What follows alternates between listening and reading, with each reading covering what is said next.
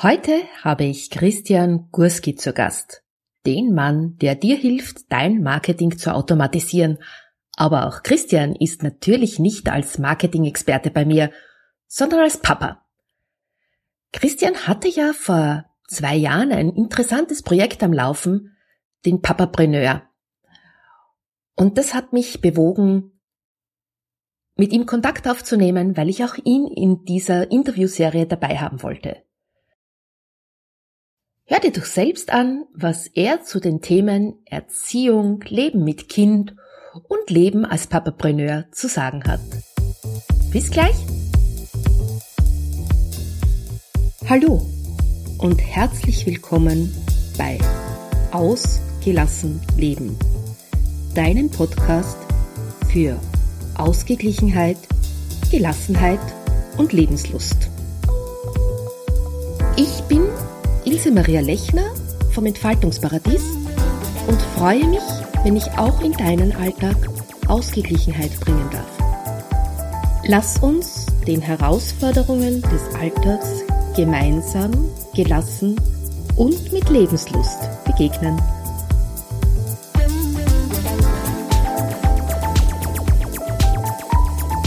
Ja, hallo, schön, dass du wieder dabei bist und heute begrüße ich Christian Gurski, der dir hilft, dein Marketing zu automatisieren und einfach neue Kunden zu gewinnen. Aber heute ist Christian in einer ganz anderen Rolle da, nämlich in seiner Rolle als Papa.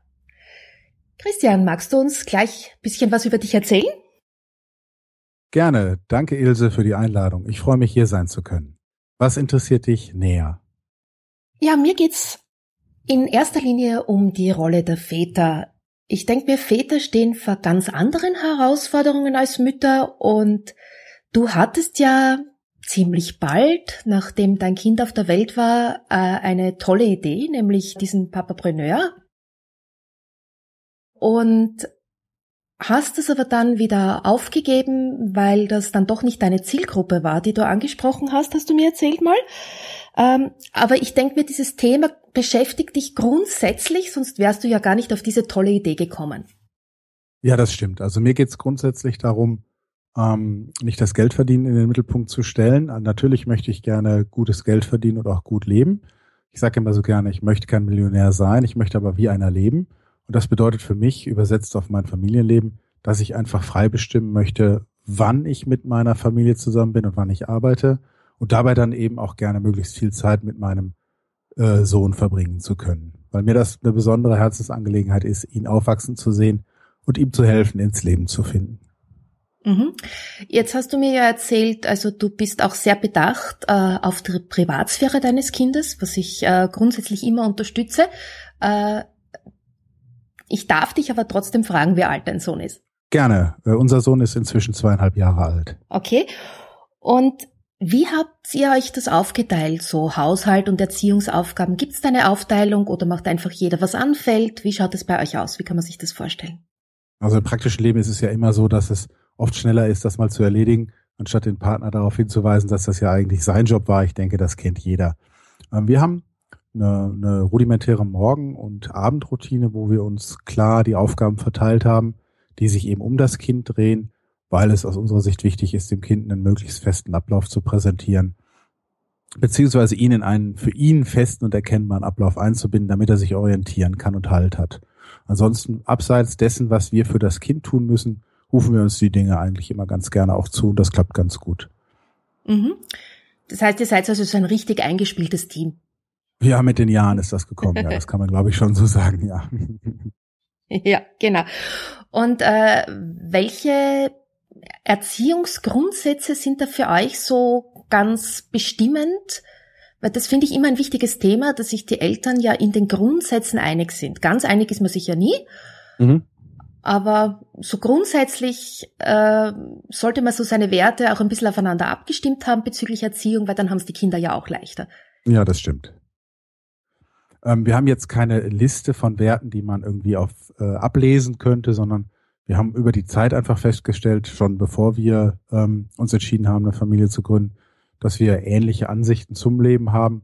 Und ich denke, dann ist es immer leichter, ähm, weil man schon von vornherein weiß, dass man dem Kind ähm, sukzessive einfach ähm, Prinzipien und Werte, die man teilt, eben auch mit, mit ein, beziehungsweise mit übergeben kann oder vorleben kann. Ich glaube, das Entscheidende ist einfach, einen realistischen Ansatz zu wählen, einfach was die Aufnahmefähigkeit des Kindes für diese Dinge anbelangt. Unser Sohn ist noch weit davon entfernt, Dinge rationalisieren zu können oder verstehen zu können.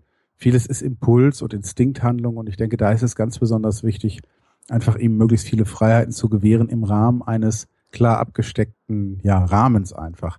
Dinge, die er nicht darf, da weiß er, dass er sie nicht darf und er weiß auch, dass er etwas tut, was dann in, ich sag mal, äh, väterlich oder mütterlich geahndet wird, wenn er dagegen verstößt. Also zum Beispiel vor dem Frühstück Kekse zu fordern, weiß er, dass das nicht von Erfolg geprägt sein wird. Er versucht es trotzdem mit den wachsenden Möglichkeiten, auch sprachlichen Möglichkeiten, immer weiter an seine Kekse zu kommen, gleich nach dem Aufstehen. Das darf er natürlich nicht, das ist klar.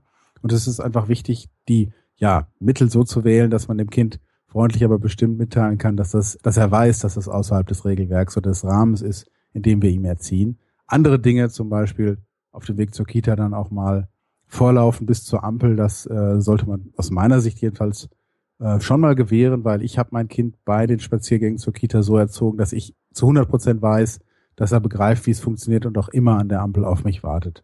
Und da muss man eben auch dem Kind das Signal geben, finde ich, ähm, dass er spürt, dass man ihm vertraut. Mhm. Da hast du zwei ganz wichtige Dinge angesprochen. Äh, ich finde nämlich, dass also Grenzen den Kindern ja gleichzeitig die Freiheit geben, sich in dem gesteckten Rahmen frei zu bewegen. Und sie geben ihnen auch diese, diesen Halt und diese Sicherheit.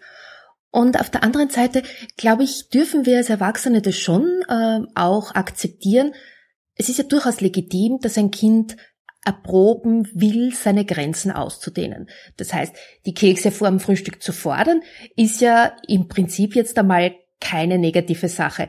Nur müsse sie halt begreifen, okay, bei uns gibt's das nicht. Das stimmt, genau, richtig. Das hast du schön zusammengefasst.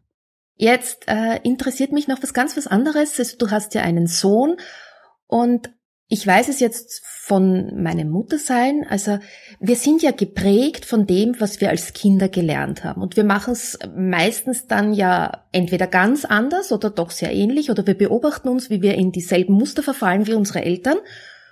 Und jetzt interessiert mich, was machst du anders, als du es äh, von deinem Vater erfahren hast und welches Vaterbild möchtest du deinem Sohn weitergeben? Oh, das sind ja gleich zwei Fragen auf einmal. Lass uns das mal ähm, mhm. sortieren. Das sind ja auch keine ganz einfachen Fragen. Ähm, ich habe über Jahre schon, bevor ich selbst Vater werden durfte, mir überlegt, ähm, wo ich anders bin oder auch sein möchte als meine Eltern. Und ich denke, ich merke schon auch dann, vielleicht nicht immer in dem Moment, aber schon in der, beim Reflektieren danach, wenn ich in eines der Verhaltensmuster gefallen bin, die ich bei meinen Eltern ähm, kritisieren würde oder kritisiere. Und so geht das meiner Partnerin auch. Wir reden dann darüber, wo wir, die wir ja beide praktisch unsere gegenseitigen Schwiegereltern gut kennen, äh, reden wir schon auch darüber, ähm, wo der Partner dann einfach merkt, dass man Verhaltensweisen an den Tag gelegt hat, die man eigentlich nie an den Tag legen wollte. Und dann versucht man es einfach Trial and Error mäßig beim nächsten Mal zu vermeiden. Ich versuche einfach auf die auf die, auf die Gefühle zu hören, die dann in mir hochkommen, die sind dann auch mal nicht immer nur positiv, wenn ein Kind was tut, was es nicht soll. Da ist, glaube ich, der Hebel zu sagen, okay, ähm, wie kann man dieses Gefühl einfach umdeuten in einen spielerischen Ansatz, weil das Kind meint es ja per se nicht böse. Ähm, es handelt halt vor allen Dingen instinkt oder impulslastig und wenig wie wir Erwachsenen einfach durchdacht und reflektiert. Und da muss man einfach äh, diese Sache sich selbst auch vor allen Dingen nicht allzu ernst nehmen. Dann kommt man sicherlich dahin zu sagen, ja, ich weiß, das ist Prägung, ja, ich weiß, ich bin so erzogen und ja, es wird noch ein langer Weg werden, anders zu handeln, als man es im Moment tut, aber der Wille muss einfach da bleiben zu sagen, ich lerne das mit der Zeit, ähm, so zu handeln, wie ich handeln will und nicht wie ich selbst geprägt bin.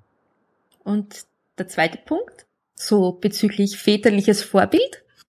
Ja, also ich habe kein, ähm, kein großes, ähm, keine Definition, wie mein Sohn mich sehen soll. Ich möchte einfach mit den Jahren äh, vom, vom, ja, vom Vater, der ein Vorbild oder sagen wir mal eine Blaupause ist, an dem man lernt, wie Dinge gehen, hin zu einem gleichberechtigten Freund werden. Also ich habe schon die Hoffnung, dass äh, wenn wir dann mal durch die Teenagerjahre durch sind äh, und mein Sohn ein eigenes Leben, mit, vielleicht auch mit eigener Familie führt, dass ich dann auch äh, in der Ansprechpartner, in der freundschaftlichen Ansprechpartnerrolle bleiben kann. Aber im Moment ist es ganz klar, dass ähm, man ja auch erkennen kann, wie das Kind schaut und beobachtet und einfach nachmacht und auch unreflektiert nachmacht. Und da ist es einfach wichtig, klar abzugrenzen und zu sagen, ich bin jetzt nun mal hier derjenige, der es vorzumachen hat, weil das meine natürliche Rolle im Moment ist. Und mit den Jahren äh, hoffe ich, das dann auch umswitchen zu können.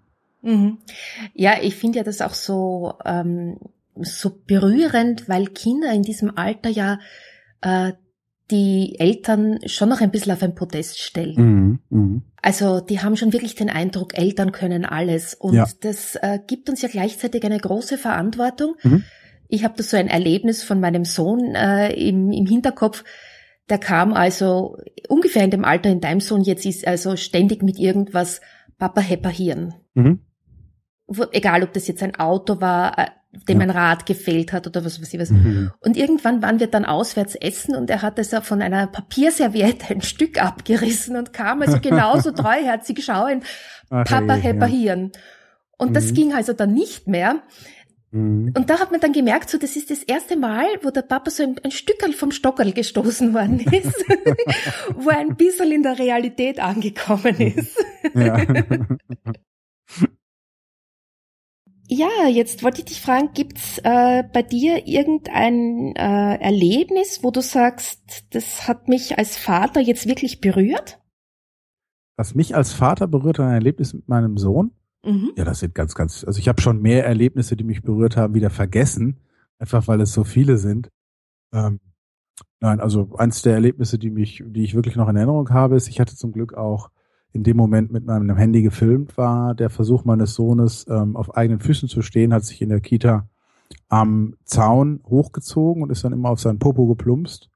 Und ähm, ich weiß noch genau, als er das dann versucht hat, hat das dann in der Spitze drei Sekunden lang gehalten und ist dann praktisch ungebremst auf die Windel gefallen, auf den Popo. Und äh, ich fand einfach, es hat mich total berührt zu sehen, wie er sich selbst über seine Fähigkeit, wenigstens für drei Sekunden das Gleichgewicht zu halten, gefreut hat und auch angespornt war, eben das immer und immer wieder zu probieren. Das ist so eine der großen, ja, Dinge, die ich wirklich auch hoffentlich nie vergessen werde. Und ich bin froh, dass ich das Video habe. Einfach der Moment, wo er das erste Mal versucht hat, auf eigenen zwei Füßen zu stehen, ohne sich festzuhalten. Äh, ja, das ist sicherlich eine der bewegendsten Dinge, die ich noch in Erinnerung habe. Ja, und das ist aber auch gleichzeitig so ein schönes Bild. Also ich bringe das auch dauernd. Mhm äh, im Coaching-Aspekt, wenn wir so der Meinung sind, ja, also das geht nicht schnell genug oder mhm, das kann ich nicht oder ja. so, wo ich sage, ja, äh, also ein Kind, das gehen lernt, das macht sich überhaupt keine Gedanken, ob das jetzt schnell geht oder nicht oder ob es das jetzt kann oder nicht und ob es 15 Mal oder mhm. 30 Mal auf mhm. den Popo blumst. Mhm. Es tut einfach und irgendwann einmal funktioniert's. Und ich glaube, da können wir uns von den Kindern schon ganz, ganz viel abschauen, äh, dass man nicht so schnell die, die Flinte ins Korn werfen und wirklich einfach weitermachen. Also es ist schon so, dass sich jedes Kind völlig individuell entwickeln können sollte. Und es ist auch so, dass sich jedes Kind in unzähligen Dingen schneller entwickelt als seine Alterskohorte, aber in vielen, vielen Dingen eben auch langsamer entwickelt als seine Alterskohorte. Das ist per se nicht schlimm. Ich denke, ähm, man muss halt nur mit der Zeit ein Auge dafür entwickeln, wo sich das Kind nicht aus eigener Kraft in einem Bereich weiterentwickeln kann. Zum Beispiel gibt es in der Kita meines Sohnes Kinder. Gut, man muss dazu sagen, die haben ähm, Eltern aus einem anderen Kulturkreis und dementsprechend zu Hause auch die fremde Muttersprache ständig und in der Kita nur die deutsche Sprache. Aber die entwickeln sich eben in dem deutschen Sprachgebrauch sehr, sehr viel langsamer. Und ich habe ähm, den Wunsch eigentlich als Vater zu erkennen, wenn mein Kind sich nicht aus eigener Kraft in einem eigenen, in einem bestimmten Bereich weiterentwickelt, wo es sich weiterentwickeln muss. Ähm, es ist egal, wie schnell das geht, aber die Entwicklung muss da sein. Ansonsten muss man einfach wirklich äh, auch so selbstkritisch sein, zu sagen, vielleicht fehlt es mir an den elterlichen Fähigkeiten, die Entwicklung anzustoßen. Und da muss man einfach dem Kind die Perspektive und die Entfaltungsmöglichkeit einräumen, zu sagen, vielleicht bin ich da auch derjenige, der mit seinem Latein am Ende ist. Äh, eine Entwicklung sollte schon in allen Bereichen da sein. Zum Beispiel gibt es ja auch Entwicklungen, die zum Beispiel krankheitsgehemmt sind, bei, bei Krankheiten, die man nicht erkennen kann bei Kindern einfach Fehlentwicklung. Und da muss man einfach klar sagen als Elternmensch, es ist nicht schlimm, dass das Kind sich langsam entwickelt, aber es sollte sich auf jeden Fall entwickeln. In allen Bereichen. Ich denke, das muss man, ich weiß nicht, ob das für dich ein Thema ist, ähm, aber schon klar unterscheiden, ne? dass Entwicklung individuelles Tempo haben sollte. Man muss schon nicht alles kleinreden und sagen, das kommt noch, das kommt noch. Es gibt Dinge, die müssen sich entwickeln in einem bestimmten Alter. Und das muss man äh, als Eltern auch kennen. Ja, das war aber gar nicht der Punkt, auf den ich eingehen wollte, sondern ich habe hm? äh, hm. ich habe eigentlich gemeint, wir Erwachsenen könnten uns manchmal ein Beispiel nehmen an dieser Unermüdlichkeit der Kinder, wenn sie etwas lernen wollen.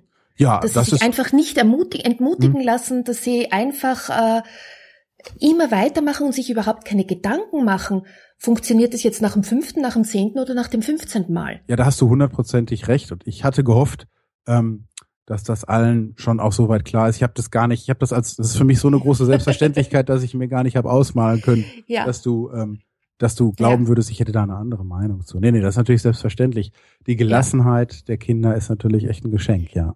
Aber was du da ansprichst mit der altersgemäßen Entwicklung, also da, da stimme ich dir hundertprozentig zu. Ich meine, ich bin ja auch Montessori-Pädagogin, habe auch eine Zusatzausbildung für sensorische Integration. Und äh, es gibt einfach Dinge, die man schwer erkennt. Mhm. Und manche äußern sich auf sehr eigenartige Art und Weise. Also es gibt Kinder, die zum Beispiel gewisse Speisen nicht mögen, aber das ist gar nicht so sehr, weil sie ihnen nicht schmecken, sondern weil sie Schwierigkeiten haben mit den Konsistenzen dieser Speisen. Mhm. Also die mögen zum Beispiel keine, keine krümeligen Sachen. Mhm, das verstehe ich. Und das ist dann zum Beispiel ein Hinweis drauf, dass, oder sagen wir so, das kann ein Hinweis sein, dass dieses Kind äh, ähm, ein Thema hat mit der Verarbeitung von Reizen. Mhm. Es muss nicht so sein, aber es kann so sein. Und wenn ein Kind permanent nicht hört, dann kann das natürlich auch ein Hinweis darauf sein, dass dieses Kind ganz simpel und einfach schlecht hört und nicht, dass es ungezogen ist oder dass es aufsässig ist. Also insofern stimme ich dir absolut zu, dass man da immer dahinter schauen sollte, was, was steht hinter dem Verhalten des Kindes und gibt es vielleicht auch eine körperliche Ursache. Mhm, genau, ja. Weil das war, glaube ich, das, was du ausdrücken wolltest. Das wollte ich mit, mit langen Worten habe ich das ausgedrückt, was du jetzt in kurzen Worten gesagt hast, ja. Genau, genau.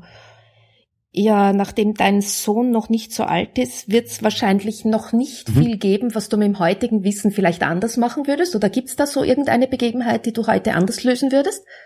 Ja, also das ist ganz, ganz praktischer Natur. Ich würde mein Kind heute viel früher äh, in Bauchlage schlafen und auch spielen lassen, weil ich einfach gesehen habe, wie intensiv sich die Rückenmus Rücken- und Nackenmuskulatur dann entwickelt. Unser Sohn wollte immer auf dem Rücken liegen und hatte kein Interesse daran und wir haben ihn auf dem Rücken liegen lassen. Ich würde heute viel früher anfangen, ihn auch in die Bauchlage, ja, ich will nicht sagen zu zwingen, aber schon zu zwingen, damit er damit umgehen lernt. Das hat, da hat er sich ein bisschen langsam entwickelt und ich weiß heute, dass das etwas ist, was, ähm, was nicht schlimm gewesen wäre, wenn wir ihn früher in die Situation gebracht hätten. Damals haben wir gedacht, dann es ist vielleicht auch nicht gut für die Rückenmuskulatur etc. Man hat ja da immer so seine Sorgen, aber heute aus der Praxis einfach denke ich, das hätten wir ein bisschen früher anstoßen können, diese Entwicklung. Das ist ein guter Hinweis und vor allem glaube ich, dass man da das gar nicht mit Zwang machen muss, sondern da reicht's ja, wenn man es mal kurz auf den Bauch legt und vielleicht einen roten Ball, irgendein interessantes Objekt vor das Kind legt, weil dann ist es ja genau. spannend. Genau, also es nicht jedes jede Unwohlseinsäußerung des Kindes so nach dem Motto Papa, ich habe da keine Lust zu, äh, muss sofort zur elterlichen Reaktion führen, sondern da kann man ihn auch ein mhm. paar Sekunden, das muss ja jetzt nicht eine Viertelstunde sein, aber auch ein paar Sekunden bis hin zu wenigen Minuten äh, in diese unangenehme Situation bringen, damit er lernt, dass es diese Dinge gibt, die er lö selbst lösen kann. Ja, das ist aber auch so ein, ein Kennzeichen von Vätern, das du jetzt ansprichst. Also nach Studien ist es einfach so, dass Väter viel eher so diese Impulsgeber sind, Kinder zu etwas anzuleiten, womit sie vielleicht im Moment so ein bisschen Schwierigkeiten mhm. haben, dass sie herausfordernd empfinden oder wo sie so ein leichtes Unwohlsein äh, empfinden. Mhm. Würdest du da übereinstimmen? Beobachtest du das auch so? Weil im Prinzip ist es so, dass man dann sagt, ja, also die Frauen sind dann eher so die, die Behütenden mhm. und die Väter sind halt die, die die Kinder ein bisschen so in die Welt hinausstupsen. Ja, also das äh, zeigt sich in meinem Freundeskreis, aber auch in unserer Familie schon als, als Grundtendenz, dass es da eher, sagen wir mal, die Bereitschaft der Männer gibt zu sagen, Kind, du bist jetzt halt mal für eine ganz, ganz kurze Zeit einer Situation ausgesetzt, die dich fordert und äh, es ist nicht alles nur ähm, inneres Blumenpflücken. Das ist schon so, dass man da bestimmte Dinge einfach als Vater eher einfach auch pusht, als dass die Mütter tun. Ich denke, das ist auch biologisch mhm. so gewollt. Da bin ich kein Experte auf dem Gebiet, da kann ich nichts zu sagen. Mein Eindruck ist einfach, dass es ganz natürlich ist, dass das so verteilt ist. Ich denke auch, dass das ganz natürlich ist, weil einfach die Beziehung einer Mutter zu ihrem Kind geprägt ist durch diese Unzertrennlichkeit der Schwangerschaft mhm. und äh, wir ja den ersten Loslösungsprozess quasi schon mit der Geburt haben. Und das Thema Loslassen ist, glaube ich, für eine Mutter, äh, ja, ich sage jetzt einmal, bis, bis das Kind aus dem Haus ist ein mhm. Thema, weil ständig irgendwelche Loslassprozesse äh, da mhm. sind. Wie siehst du das mit dem Loslassen für Väter? Erkennst du da Unterschiede oder wie ist das für dich? also du sagst ja selbst, dass es schon ganz anders äh, losgeht mit der Beziehung zum Kind. Deswegen muss es ja Unterschiede bei den Vätern geben. Ähm, für mich ist, ich glaube, dass ich da nicht der typische Vater bin. Für mich war das auch schon so, dass ich relativ ängstlich an dieses, an das Zusammenleben mit dem Kind herangegangen bin. Also ich lag auch oft lange wach und habe auf den Atem im Babyphone gehört. Ähm, ich war auch schnell am Bett des Kindes, wenn es dann mal geschrien hat nachts. Ich denke, da war ich ähm, ängstlicher als andere Väter das sind und musste da einfach selber lernen, dass das Kind eben nicht so schnell kaputt geht, um das jetzt mal so formulieren zu dürfen, wie man sich das mal ausmalt. Und äh, ähm, das ist auch ein ständiger Loslassprozess einfach.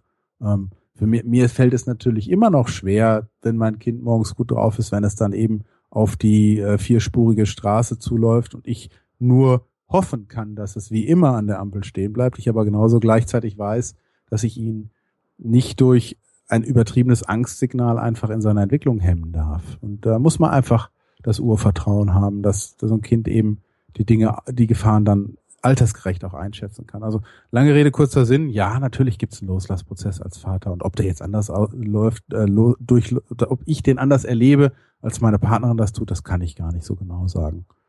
Ist auch mhm. nicht, nicht ohne Schmerzen, aber ich denke, äh, das ist bei Frauen sicherlich doch noch intensiver. Das kann ich jedenfalls nachvollziehen wenn du jetzt sagst, das ist bei, bei Müttern intensiver als bei Vätern?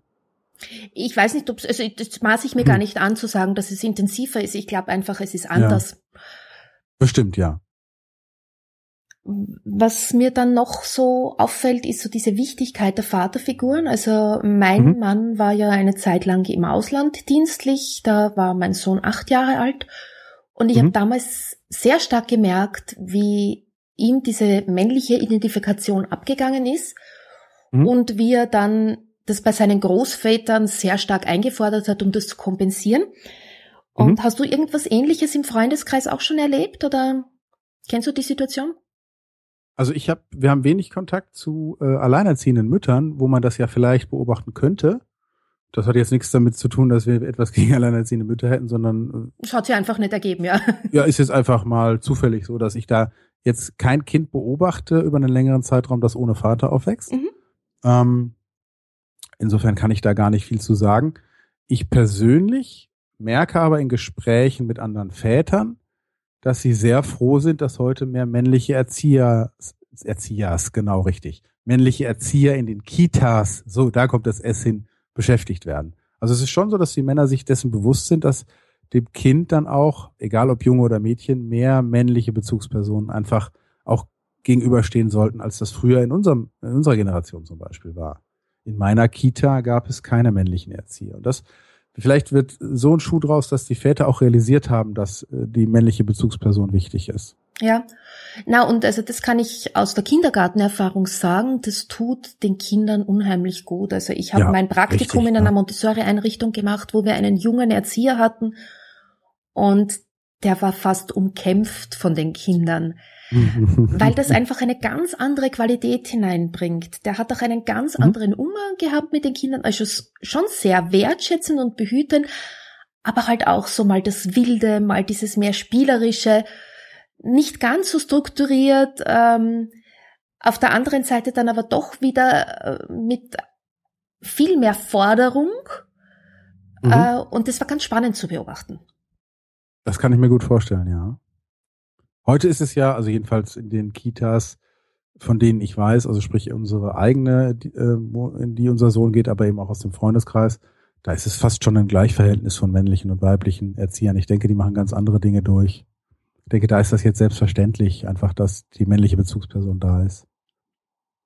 Aber damals, zu der Zeit, vor den wenigen Jahren, du bist ja jetzt auch nicht äh, so lange aus der Ausbildung raus. Insofern ist da ja in den letzten zehn Jahren eine ganze Menge passiert. Und ich finde das nur positiv, dass das passiert. Ja, finde ich auch, ja, ja.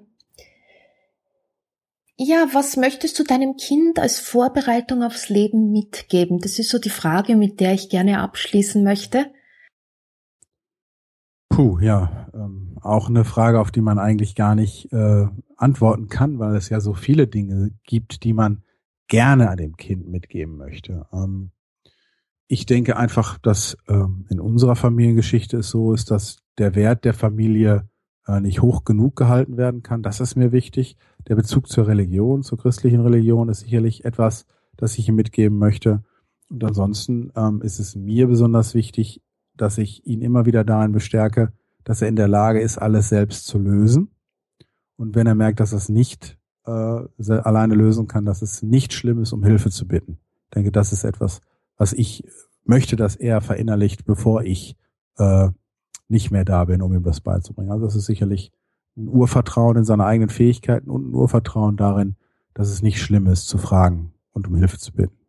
Das finde ich wunderschön, weil äh, wenn ich jetzt so an die Generation meines Vaters denke, dann war das ja ein Drama, wenn ein Mann um Hilfe bitten musste. Mm, Ja, die heutige Welt ist ist äh, das war ich kann das nachvollziehen, dass das da so war, damals so war, aber die Welt ist heute sehr viel komplexer. Genau als die Welt unserer Großväter. Insofern ähm, hat sich da sicherlich auch die Erwartung, muss man einfach realistischer sein an die eigene Leistung oder beziehungsweise man darf sich einfach nicht in allen Bereichen gut auskennen wollen. Das klappt nicht. Stimmt, ja. Ja, mhm. dann danke ich dir ganz herzlich für das Gespräch. Danke für die tollen Einblicke, die du uns gewährt hast.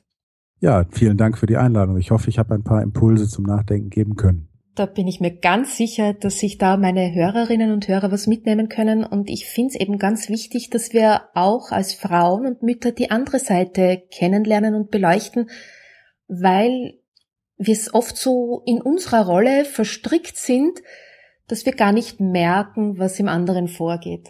Mhm. Gut, herzlichen Dank. Ja, ich danke dir und viel Erfolg weiterhin für deinen tollen Podcast. Danke. Gern. So, das war's auch schon wieder mit diesem Interview. Ich hoffe, das Interview mit Christian hat dir gefallen.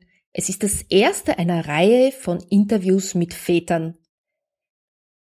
Diese Interviewreihe wird sich über die ganzen Sommerferien, also über den Juli und August ziehen und dazwischen wird es ein paar inhaltliche Themen geben, auch zu Vaterthemen, also zum Beispiel alleinerziehende Väter oder wie Väter die Beziehung zu Töchtern aufbauen und wie das ihr zukünftiges Leben beeinflusst.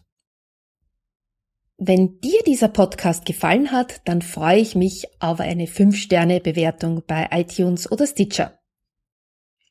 Möchtest du mit mir Kontakt aufnehmen? Das geht ganz einfach. Schick mir einfach eine Mail an office@entfaltungsparadies.at. Das solltest du übrigens auch tun, wenn du selbst Vater bist und vielleicht bei dieser Serie dabei sein möchtest. Die Show Notes findest du wie immer unter www.entfaltungsparadies.at slash agl minus Episode 23. Dort ist natürlich auch die Seite von Christian verlinkt. Ja, und jetzt gebe ich dir einen Ausblick auf das nächste Mal. Beim nächsten Mal habe ich wieder einen Papa zu Gast, und zwar David Göbel von Sinnstiften. Er ist ja ein Multitalent und hat zwei Söhne. Lass dich überraschen, was uns David zu sagen hat. In diesem Sinne, bis zum nächsten Mal. Tschüss!